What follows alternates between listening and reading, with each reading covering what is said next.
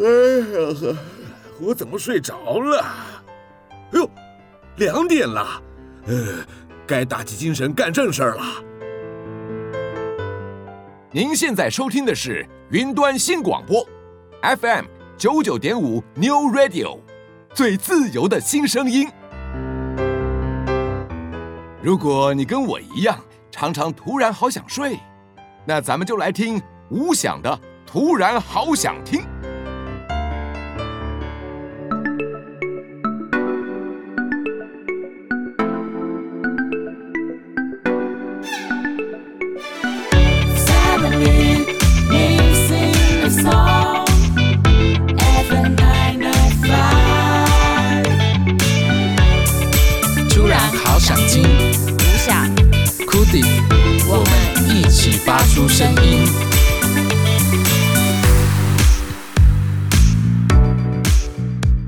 大家好，这里是 FM 九九点五 New Radio 云端新广播电台。突然好想听，每周日下午两点到三点，与你一起在空中发出声音。我是吴翔，我是 Cody。明天就是十一月了，大家有没有感觉到有一点点的，好像要变凉的那个味道？其实还蛮开心的，因为 Cody 很怕热。对，而且夏天的衣服遮不了肚子啊。哎，可是冬天穿的衣服不是比较厚，看起来更胖吗？但是我可以把它平均掉啊。我们的 Cody 呢，也是属于那种前凸后翘，就是肚子凸、屁股翘的那种。对，凹凸有致啊。对，所以穿 长袖也许蛮适合的。所以我们就会在生活中一点一点的慢慢察觉到这个天气的改变。当然，我知道高雄好像要感觉到秋天的到来是比较不容易的，一定很多人现在都还穿着短袖。我们今天的主题想跟大家聊聊这种嗯细微的改变，那些慢慢悄悄的改变的一些事情哦，嗯，就有一个经典的例子，比如说三十岁对我们来说会是一个门槛吗？好像心态就会因此改变了。因为我还没三十岁，所以只能问问库迪。我觉得三十岁最大的改变啊，就是可能比较不敢换工作吧。哦，你是就在三十岁之后开始就变成这样了吗？还是其实你在二十几岁的时候就有一点点这个感觉？就是二十几岁的时候还觉得自己很年轻，嗯，可是当你你的年纪有那个三开头的时候，你就会觉得，诶。人生好像要迈入下一个阶段了，嗯，就是虽然也还没结婚，还没生小孩，可是就是不知道为什么那个年纪的数字会让你有这个感受，然后会觉得应该要负更多的责任了。对，好像是一种里程碑的感觉。对，我最近跟我一个朋友聊天，他刚好是二十九岁，就是快要迈入三十了，然后他就跟我讲说，他对职场的感觉啊，就会比较的没有像二十几岁，可能二十出头的时候那么冲。可能之前他一觉得哪里不好，那他可能就会脱口而出的那种，或者是马上就开始跟同事啊、跟上司啊吵架的那一类。但是他觉得好像现在到了二十九，即将迈入三十，他有一种越来越随遇而安的感觉。那个是愤青吧？就是慢慢把那个愤青的呃怎么讲特质有一点磨掉了。但是很奇怪，也许二十九的时候他还在这个状态，可能一到三十过了那个生日，吹了蜡烛之后，他就整个人就改变了。所以我觉得某个程度上，生日的仪式感好像还是蛮重要，告诉你说，哎，你三十岁了，有一些事情不太能那么冲动。其实我们可以回想一下，因为我们两个都有经历过十八岁了吧？十八岁的时候会感觉自己有一些变化吗？会觉得自己长大了吧？可以考驾照了。我知道还有一些家长会在儿女十八岁的时候给他买手机，或者是买那个笔记型电脑。我觉得那是我们那个年纪的事情。我觉得现在应该是 很早就有了，呃，上高中的时候应该就买了吧？哎，是的，是的。主要是你现在没手机，你也找不到小孩，可能也蛮困扰了吧？嗯，所以这个年纪啊，有这个数字，好像就是一个蛮明显的变化。但其实，在我们生活中，或是不知不觉中，其实有一些些改变，是你可能回过头来细思极恐，就是好像回头来想才发现，哎。其实变化蛮大的，但是之前都没有注意到。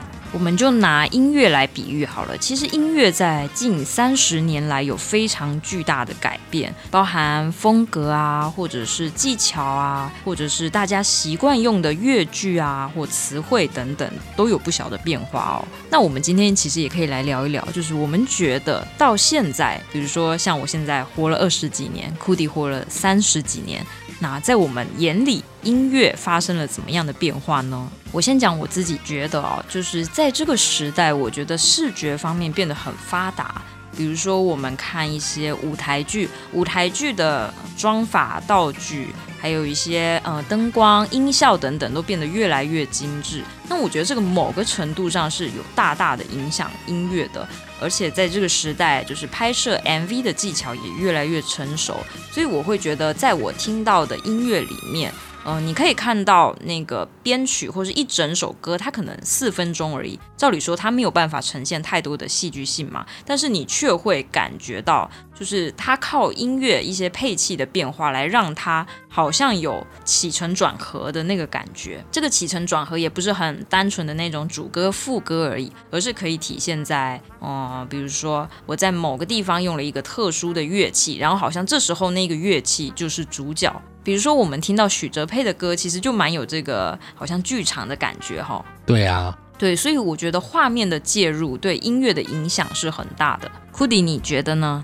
呃，我觉得是近三十年来，呃，应该说九零年代之前跟之后吧。嗯，就是九零年代开始，数位音乐开始慢慢的在发展。嗯，那制作的方式就跟九零年代之前比较有差别。那主要就是制作上的不一样，因为以前你比较难检视，就是你在制作的过程中发生了什么失误啊，或者是哪里有比较不精确的啊。那在数位音乐的时候，你比较可以去发现更多的细节，嗯哼，然后你可以去让这个音乐越来越细致，越来越精致。然后就是让，比方说对拍，比方说音准，很多很多的事情，很多很多的制作手法，可以让音乐变得更完美。所以我觉得最大的差别还是在音乐听起来更细致了，就是技术方面进步太多了，所以整个整体听起来可能不会像我们过去三十年前听到的，可能那个音质都是很糊的，包含人的唱，那唱起来都会很像。我们现在 KTV 听到的那个糊糊的感觉，像是在山洞里唱歌。哎，对，你这个形容好贴切。那不知道各位觉得，以你现在活到的岁数哦，你看音乐这几年来的变化，你有什么感觉呢？今天的主题就叫做那些悄悄改变的事情。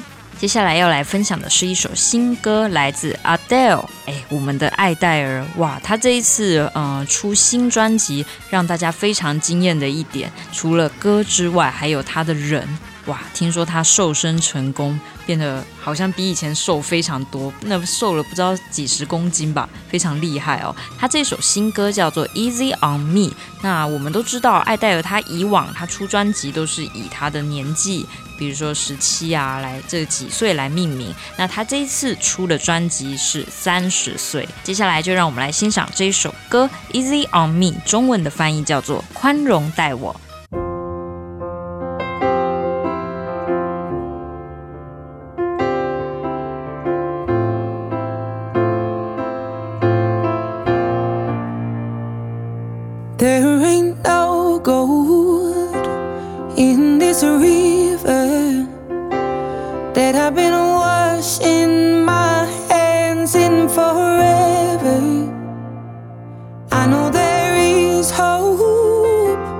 in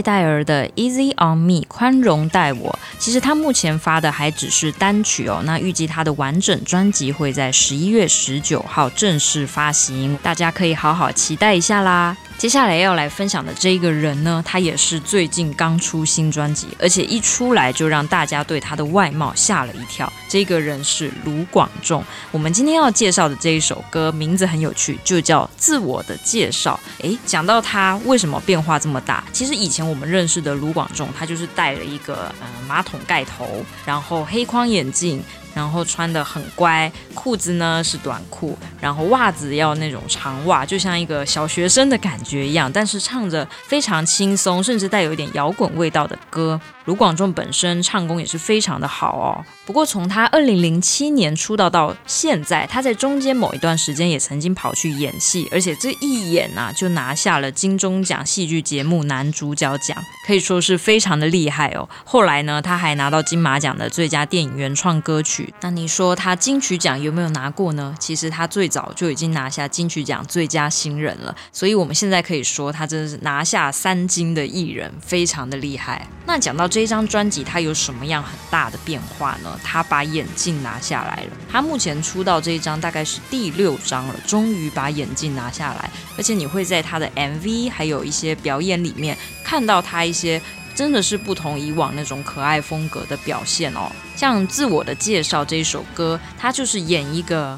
比较像是小坏坏，然后他的眼神是充满杀气的，跟我们以前认识的卢广仲差非常的多。这张专辑二零二一年发行，叫做《励志论》哦，里面有很多经典的台词哦，比如说如果你躲不开攻击，那你就学好包扎吧。还有一句是这么讲哦，如果今天你跌倒了，那你不用急着站起来，你就躺着休息一下吧。这是卢广仲的励志论。那在今年的十一月二十号，他在高雄流行音乐中心就要开他的演唱会了。演唱会的名字就叫做《励志演说》。现在就让我们来听这一首歌《自我的介绍》，收录在二零二一年《励志论》专辑里面，一起来欣赏。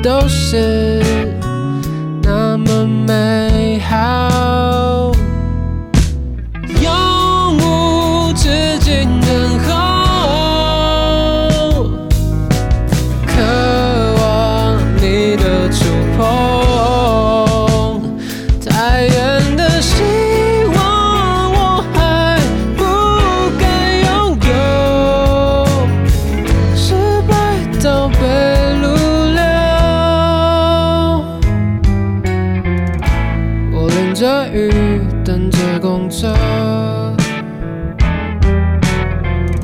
事与愿违我习惯了最折磨人的不是生活是被你放弃的我一个人还在生活我总是无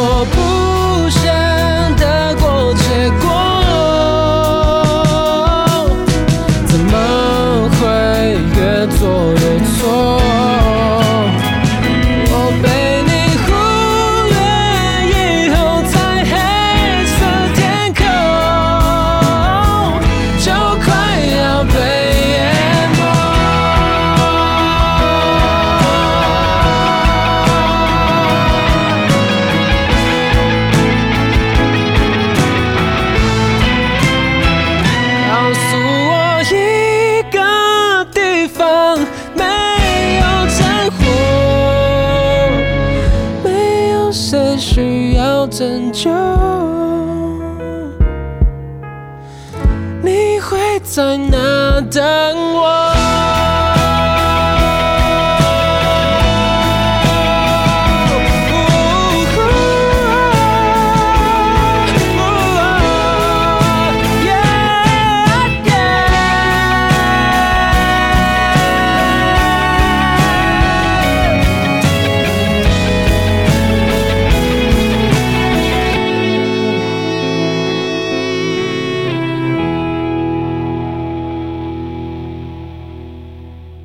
接下来要来分享的这一首歌是来自林宥嘉的《眼色》，这是收录在林宥嘉的第一张专辑，在二零零八年发行的《神秘嘉宾》啊、呃，大家还记得林宥嘉吗？他在二零零七年参加超级星光大道的第一届，然后当时呢，他还是个大学生，但就拿到第一名的好成绩哦。据说他原本其实是有一点点的小灰心丧志，然后也没有那么被评审看好，是后来他的选歌可能越来。越呃有他自己的味道，然后尤其是到他后来唱那个你把我灌醉吧，好像是这一首歌，然后又唱了你是我的眼，正是让林宥嘉开始重新找回在舞台上，在这个比赛舞台上的信心。因为有时候难面可能你的身边的朋友啊，一个一个被淘汰了，也会让你自己比较没有信心一点。但是在这些歌里面，他又听见了观众对他的喜爱还有信心。那我觉得他第一张专辑发的这一首歌非常特别，也有点印证我们今天节目一开始讲的，就是我感觉这个时代的音乐慢慢的变得更有戏剧性跟画面感，在这一首歌里面有很强的体现哦。这首歌是由李泉作曲，李泉跟小林作词，林宥嘉的眼色，一起来欣赏。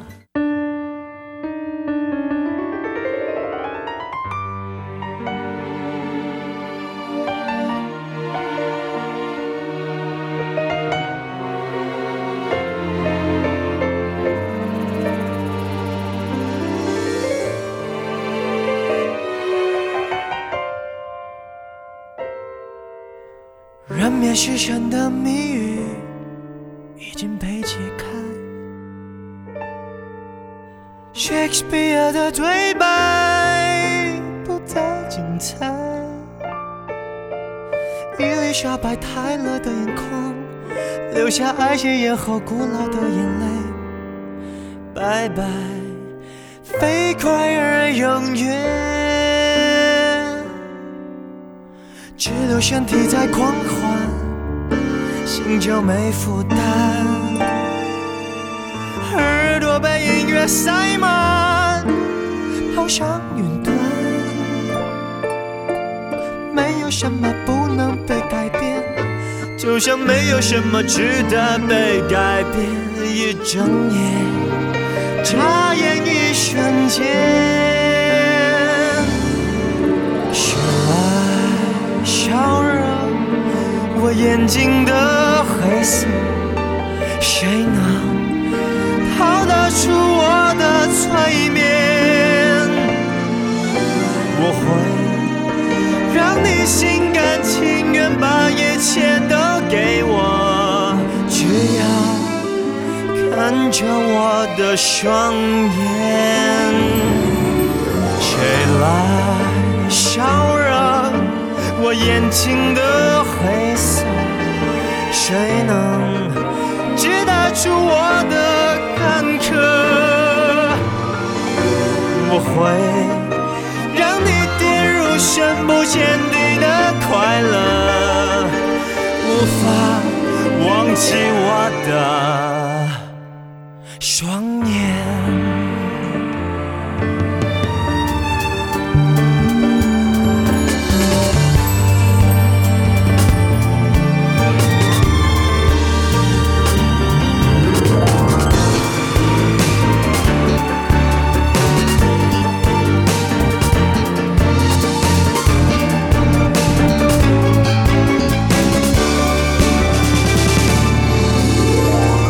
身体在狂欢，心就没负担。耳朵被音乐塞满，抛向云端。没有什么不能被改变，就像没有什么值得被改变。一睁眼，眨眼一瞬间，谁来消我眼睛的黑色？谁能逃得出我的催眠？我会让你心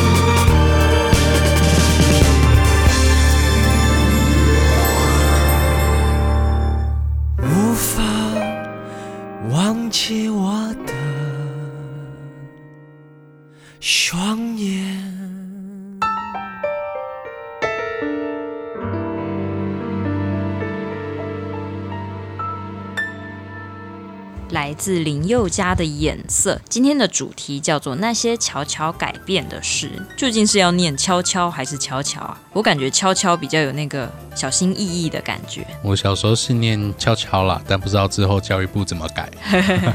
总之意思到就好。嗯，我想要来分享一首歌，它是跟刚才林宥嘉有一点点境遇相反，但是结局是好的。也还没到结局啦。我们现在要来分享的是周深，大家可能不太知道他哦，他是参加《中国好声音》的第三届。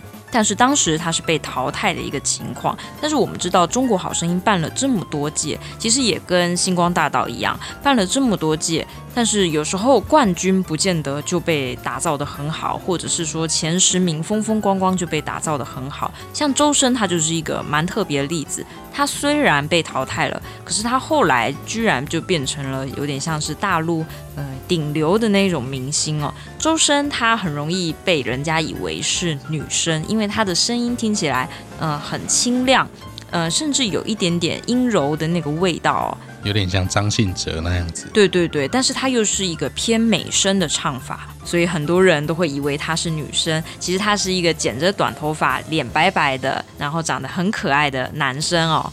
那我今天要分享的这一首歌，其实也算是他的成名曲。这一首歌是收录在他的第一张专辑《声的声》里面的一首，叫做《大鱼》。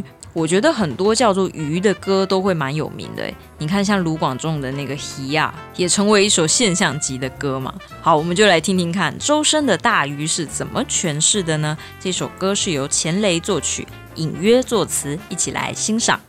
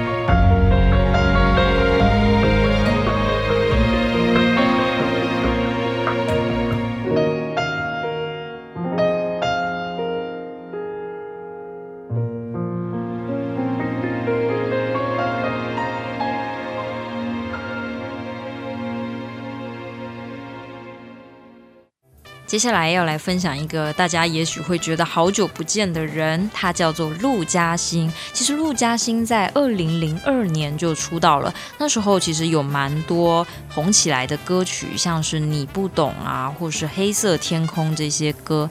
但是他在发了这张之后，后面就没有太多的作品哦，一直到二零一九年才终于发行了新专辑《落落大方》这一张。呃，所以他跟第一张足足差了十七年。那这些年呢？其实他都在参与一些戏剧或者是一些剧团上面的演出哦。那我们知道他的姐姐呢，也是很有名的主持人陆佳怡。陆佳怡跟陆嘉欣他们都是名模，非常的厉害。但是如果说有参与音乐创作啊、还有唱歌这一块，应该还是妹妹陆嘉欣参与的比较多。那我觉得他这张专辑非常好听，而且做出非常多有特色的歌曲。现在就让我们来听这首歌，叫做《算命师》，是由陆嘉欣作词，罗宇轩作曲，一起来欣赏。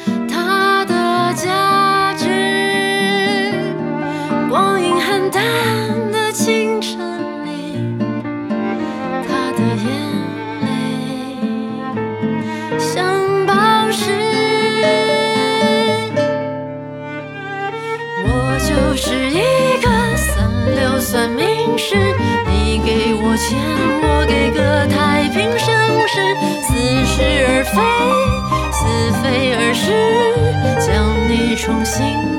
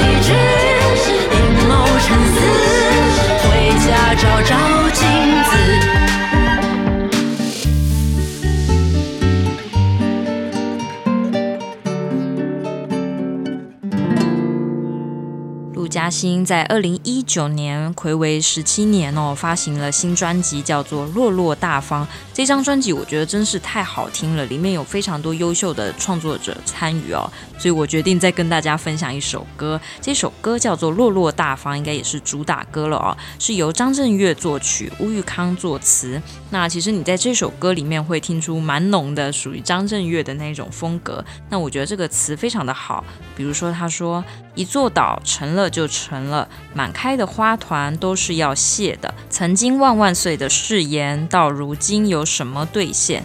嗯、呃，你可能如果听我念，你会觉得这好像是一首，嗯、是不是有一点悲伤的歌呢？其实不是，我觉得听完心灵还蛮得到抚慰的。我觉得它是一种，嗯、把社会现况说出来，但是我们无需为这些，嗯、社会上的现实面而起起伏伏。其实我们可以活出一个落落大方的样子。就是在你看到这么多之后，才选择更坦然面对。这首歌来自陆嘉欣的《落落大方》，一起来欣赏。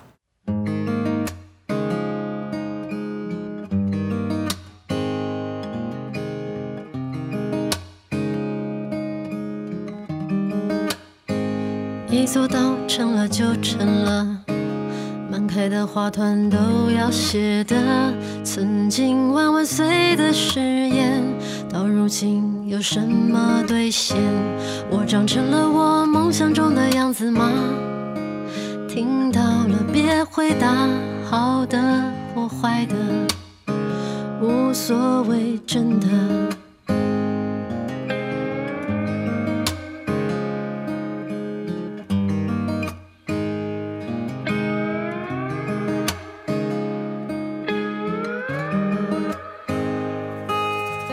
人活着活着，最后都变成灰；灰飘着飘着，最后只是幻觉。午夜的风声并没有在呜咽，是谁在贴标签？我错过了我最遗憾的什么吗？听到了别回答，世事的无常都稀松平常。Do I wanna be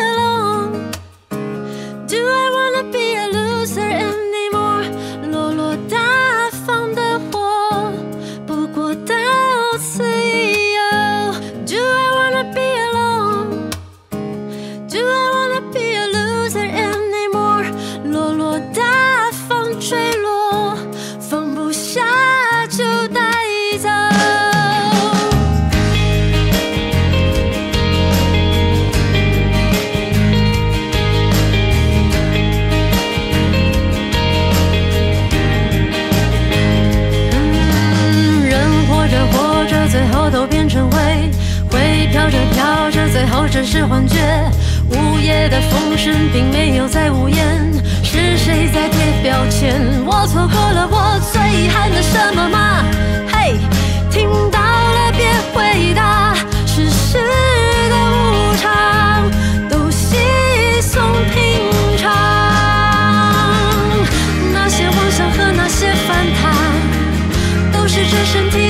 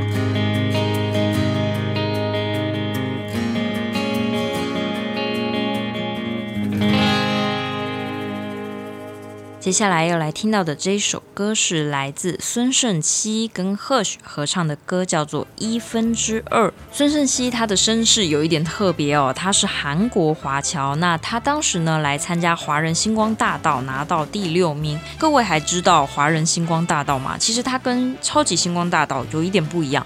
因为其实我们都知道，嗯、节目到一段时间一定是会慢慢的走下坡，或者是要转型经营嘛，所以超级星光大道就延伸了另外一个叫做华人星光大道。那么虽然可能是在节目比较下沉的时候参与了比赛，但是孙顺熙的表现还是非常的可圈可点哦。她甚至一度被大家称为是那种 OST 女王，就是你在很多的剧里面都会听到孙盛希的片头或者是片尾曲。那我们今天要听他这一首歌，其实我觉得他就是一路走来，嗯、大概是二零一四年出道到现在，我觉得他的改变也是非常大。他从一个唱别人的故事的一个女生，到他逐渐可以唱出他自己，我觉得非常的厉害。那现在要来分享的这一首歌是收录在二零二零年底，也算是新专辑哦。这一张专辑叫做《出没地带》。那也是集结了非常多优秀的音乐人一起制作的专辑，这首歌叫做《一分之二》，和贺许一起合唱的，一起来欣赏。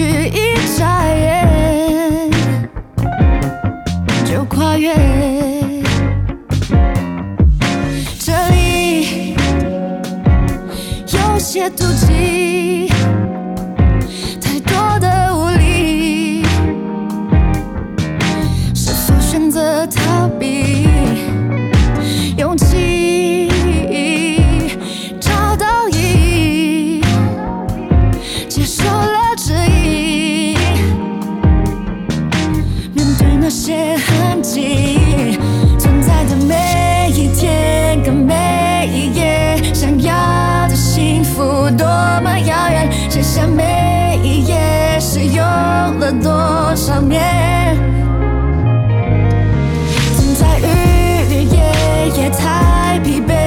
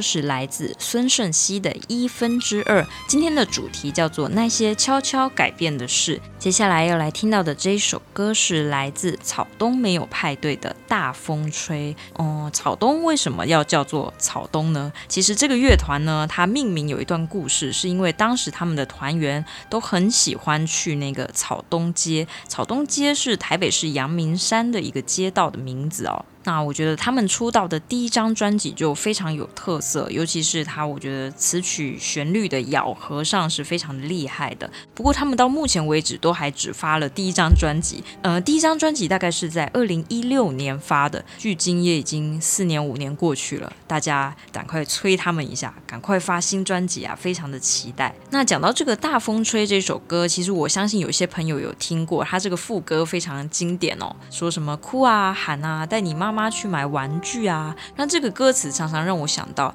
诶，我们都是从什么时候开始不玩玩具的啊？其实我们一直都在玩玩具啊，好像没停过。可是随着年龄增长，那个玩具的定义不一样。我看可能小时候男生对玩具的定义，假设啊，可能是积木，可是到长大之后，那个玩具可能就变成吉他了。对，而且还会想要收集这个东西。哦，就是你会想要收集不同音色的吉他，是吗？对，而且其实如果财力比较够的时候，还会诶。这个颜色比较漂亮，就同一个型号，可能还会买不同颜色的回来放着。哦，好像也没有要弹它，但是就放着这样。哎，我上次好像看到某一个鞋子品牌还出了吉他，哎。对，就是在诱惑那些玩家买的。哎，是这样子。其实我最近就有一个反思，就是女生小时候不是有一些人会玩那个芭比娃娃吗？那个芭比娃娃常常是以某一种超级名模的身材在设计的，然后可能穿名牌，然后带个名牌包，然后整个人长得很妩媚的样子。但是到了长大，嗯，其实我们知道现在当代的很多人其实蛮物质的，然后可能就是觉得我吃的啊、穿的啊，然后身上背的东西啊，都要用那种很高档的，就是真的好像要把自己打扮成一个芭比娃娃的感觉。但是我就在想，小时候我们玩芭比娃娃的时候，我们不会去想，哎，这个芭比娃娃的名牌包要怎么赚来？呵呵，他身上这个头发呢，要花多少钱保养？都不会想那么多，但是我们却好像想成为小时候那个芭比娃娃的样子。哎，讲这样是不是太严肃了？好像把小时候那个单纯玩娃娃的心思升华到一个很复杂的社会议题。当然，你可能会加诸你的审美观在上面，但某个程度上，它也在影响你。可能你长大之后会觉得，我如果没有那么瘦的话，好像就是不好看。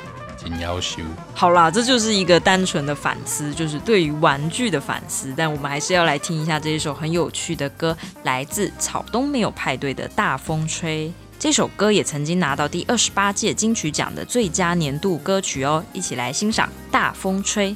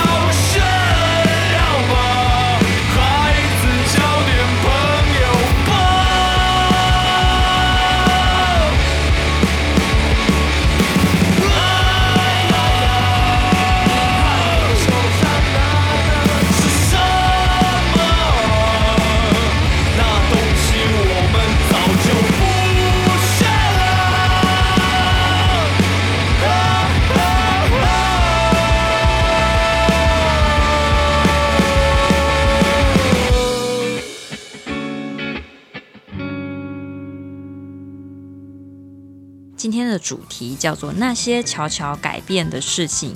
不论你是现在回头看，感觉到有一点后悔，还是觉得哎，好想回到过去啊，我们都可以选择好好的过完今天，让今天过得更快乐。最后要来分享我们自己的创作，这首歌是来自徐于涵的《今天我走浪漫派》。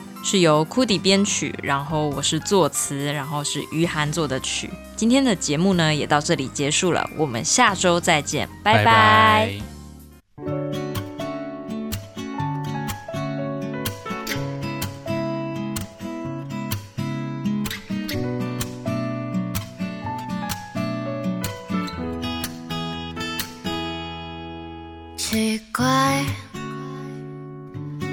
傻怎么不怕晒？心态决定乌云要不要让开。我觉得好看，不怕你笑我作怪。认输也很帅，勇敢就不算失败。我不管。